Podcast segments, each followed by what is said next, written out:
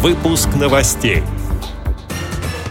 В Международный день инвалидов пройдут фестивали и мастер-классы. Конкурс технической грамотности провели среди читателей Челябинской специальной библиотеки. Ярмарка вакансий для инвалидов пройдет в зале церковных соборов Храма Христа Спасителя. Спортивные встречи пройдут среди активистов Московской городской организации ВОЗ. Далее об этом подробнее в студии Дарья Ефремова. Здравствуйте. В Международный день инвалидов в эту субботу, 3 декабря, в России пройдут различные мероприятия. Этот день был установлен в 1992 году Генеральной Ассамблеей ООН. Подключились к проведению мероприятий российские регионы уже накануне. Так прошли соревнования среди спортсменов Республики Адыгеи. В них участвовали 48 инвалидов по зрению. Шесть команд представляли пять местных организаций ВОЗ. Активисты общества слепых участвовали семьями. Как рассказал председатель местной организации ВОЗ Майкопа Алексей Хлопов, спортсмены состязались в армрестлинге, дартсе, гиревом спорте, шашках и веселых стартах. На этих соревнованиях майкопчане заработали 18 медалей и кубок. Около 300 мероприятий в Международный день инвалидов пройдет в Москве.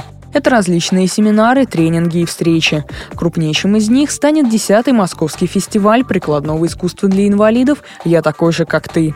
Различные акции пройдут и в музеях. Например, Государственный музей изобразительных искусств имени Пушкина организует специальные экскурсии для людей с инвалидностью по зрению и слуху, а также мастер-классы для детей-инвалидов и их родителей.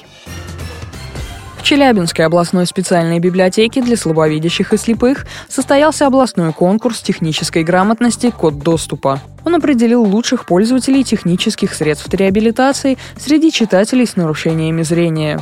Гости собрались на конкурс не только из Челябинска, но и приехали из Копейска, Верхнего Уфалея, Снежинска и Троицка. Подробности рассказала редактор библиотеки Зоя Потапова. Конкурс был разбит на три тура. В первом этапе участникам конкурса необходимо было разобраться с работой тифло-флешплееров, подключить литературу, прослушать эту литературу, записанную на флеш-картах.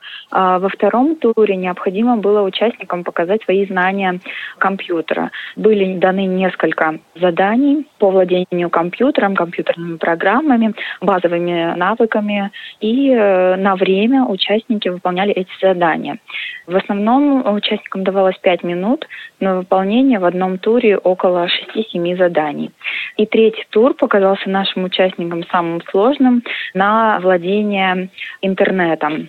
Наши читатели показали, в общем-то, очень хорошие результаты, но есть некоторые западения в знаниях, опять же, интернета и тифлофлешплееров, потому что постоянно обновляется фонд, и необходимо проводить ознакомительные еще мероприятия, чтобы новинками читатели могли знакомиться.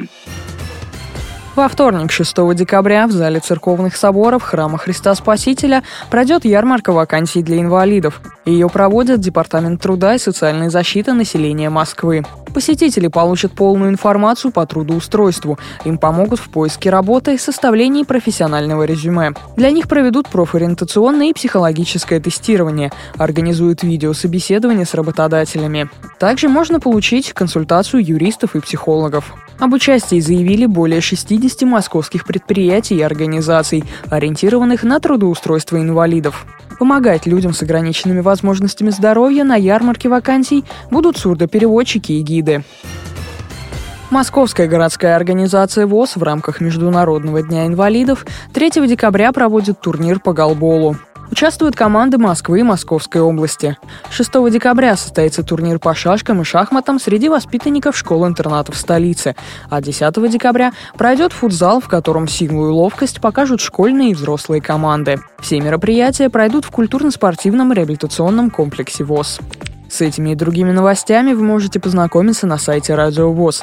Мы будем рады рассказать о событиях в вашем регионе. Пишите нам по адресу новости собака ру. Всего доброго и до встречи.